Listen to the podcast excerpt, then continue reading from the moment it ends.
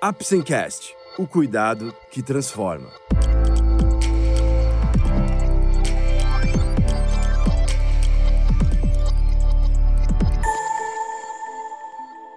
Hoje vamos falar sobre a bactéria H. pylori. Você vai conhecer um pouco mais sobre o que é essa bactéria, seus sintomas e tratamentos. Vamos lá? O Apsencast é um oferecimento da Apsen Farmacêutica. Através desse podcast, vamos levar para você conhecimento e informações de qualidade sobre temas relevantes na área da saúde, de uma forma leve e acessível, porque para nós da Apsen, cuidado também é instruir. O que é H. pylori? Helicobacter pylori, ou H. pylori, é uma bactéria que infecta e coloniza o estômago humano, geralmente durante a infância. O H. pylori é encontrado no estômago ou em órgãos próximos, que também sejam banhados pelo ácido, como o duodeno. Ele causa uma infecção crônica, ou seja, uma vez infectando o estômago, ali permanece por anos ou décadas, sendo muito difícil a sua eliminação de forma espontânea. A descoberta do H. pylori aconteceu no início dos anos 80 por dois pesquisadores australianos. Esta descoberta revolucionou os conhecimentos médicos, pois até então acreditava-se que o estômago era um órgão com muita acidez para a sobrevivência de qualquer microorganismo no seu interior.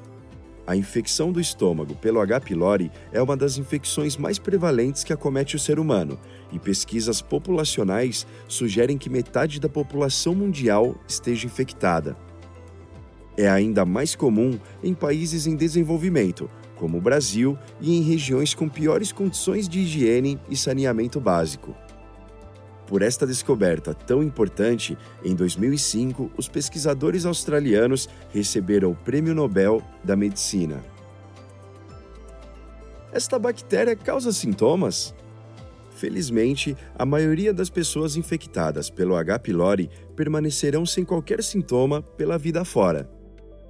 Entretanto, sabemos que a infecção do estômago por esta bactéria é a principal causa das gastrites crônicas, das úlceras do estômago e do odeno. Nestes casos, pode provocar dor e queimação no estômago, azia e náuseas, que podem piorar com alguns alimentos, inclusive podendo ocorrer durante a madrugada. Raramente, as úlceras podem sangrar ou mesmo perfurar, exigindo um tratamento na emergência. Em uma pequena parcela de pacientes, a infecção crônica por esta bactéria determina o aparecimento de lesões com potencial maligno, ou seja, esta bactéria é um fator de risco para o câncer de estômago. É claro que nestes casos, além da infecção, outros fatores hereditários e ambientais também contribuem junto com H. pylori para o aparecimento do tumor. Como identificar se tem H. pylori? Esta bactéria pode ser identificada através de vários exames, mas o diagnóstico geralmente é feito através das biópsias realizadas durante o exame de endoscopia digestiva. As pessoas que apresentam sintomas gástricos, em geral, são submetidas à endoscopia e o médico realiza biópsias para pesquisa da bactéria. Além da endoscopia, o H. pylori pode ser identificado em um exame especial de sangue ou de fezes e através de um teste respiratório chamado exame do sopro. A endoscopia é um procedimento agressivo? A endoscopia é um exame invasivo, mas não agressivo. Quando realizada por um especialista, a endoscopia é um exame muito seguro e bem tolerável, feito com uma leve sedação, Muitos pacientes acabam dormindo durante o exame e outros encontram-se tão relaxados que quase não se incomodam com o procedimento. Para melhorar os resultados e reduzir os riscos de qualquer complicação, o paciente que será submetido à endoscopia digestiva não deve se alimentar entre 6 e 8 horas que antecedem o exame é importante que o estômago esteja vazio, para que não haja risco de vômitos durante o exame e para que o médico possa visualizar claramente todos os órgãos sem restos alimentares para atrapalhar a visão. É importante salientar que, através da endoscopia digestiva, o médico pode verificar e filmar o interior do esôfago, estômago e duodeno. Pode realizar biópsias, inclusive para pesquisa do H. pylori, e também realizar, eventualmente, o tratamento de algumas lesões, como no caso de úlceras ou varizes sangrantes. Como devo tratar o H. pylori? Para eliminar o H. pylori, indica-se o tratamento com dois ou três antibióticos, juntamente com medicamentos que inibem a acidez do estômago. No Brasil, o tratamento mais recomendado é feito com dois antibióticos e um medicamento próprio para o estômago durante 14 dias. É importante que o paciente informe ao médico se é alérgico a algum tipo de medicação, pois muitas vezes é necessário adequar os medicamentos de acordo com a história do paciente. Com este esquema de tratamento, conseguimos de 80 a 90% de sucesso no tratamento.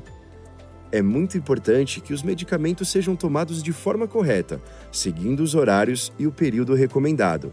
Assim, a chance de matar o H. pylori aumenta bastante. Após 4 a 8 semanas do término do tratamento, pode ser solicitado um novo exame para verificar se a infecção foi curada.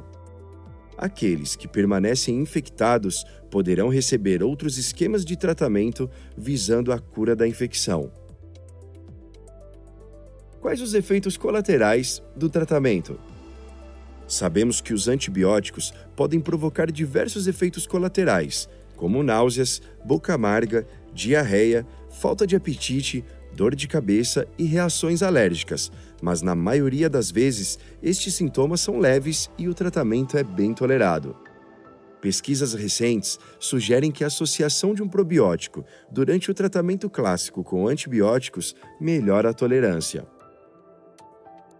Posso me alimentar normalmente durante o tratamento? Não é necessário mudar a dieta durante o tratamento, mas como pode ocorrer náusea, boca amarga e diarreia, recomenda-se uma dieta mais leve e menos gordurosa no período do tratamento. Além disso, o paciente deve evitar os alimentos que agravam seus sintomas e a ingestão de álcool. O que posso fazer para evitar a contaminação por H. pylori? Como a transmissão provavelmente ocorre através do consumo de alimentos, água contaminada e contatos muito próximos de pessoa a pessoa, como por exemplo a transmissão materna para a criança, é importante os cuidados básicos de higiene e lavar corretamente os alimentos. Algumas recomendações básicas possivelmente ajudam e evitam contaminação, tais como evitar locais com superlotação de pessoas, uma das formas de transmissão é através do contato mais próximo com as pessoas. Procurar viver em locais com condições básicas de saneamento, condições sanitárias insatisfatórias, como temos em tantos locais no Brasil, aumentam o risco da infecção pelo H. pylori. E por fim, todos os cuidados atuais indicados para a prevenção da infecção pelo Covid-19 com certeza estão ajudando a diminuir também a infecção por H. pylori. Cuidados como a lavagem das mãos com sabão ou álcool, uso de máscaras, limpeza correta dos alimentos e evitar aglomerações surtem o mesmo efeito contra a bactéria. Se já tive H. pylori uma vez, posso me contaminar novamente? Sim, existe o risco de reinfecção, embora ele não seja tão alto como já se pensou. Como esta infecção é muito frequente no nosso meio e pode ser transmitida de pessoa para pessoa, uma nova contaminação pode ocorrer. Algumas vezes não ocorre exatamente uma nova contaminação, mas uma falha do tratamento, ou seja, os antibióticos usados não eliminam totalmente a bactéria que permanece infectando o estômago. Esse foi mais um episódio do Apsencast. Esperamos ter conseguido esclarecer um pouco mais sobre o que é H. pylori, seus sintomas e tratamentos.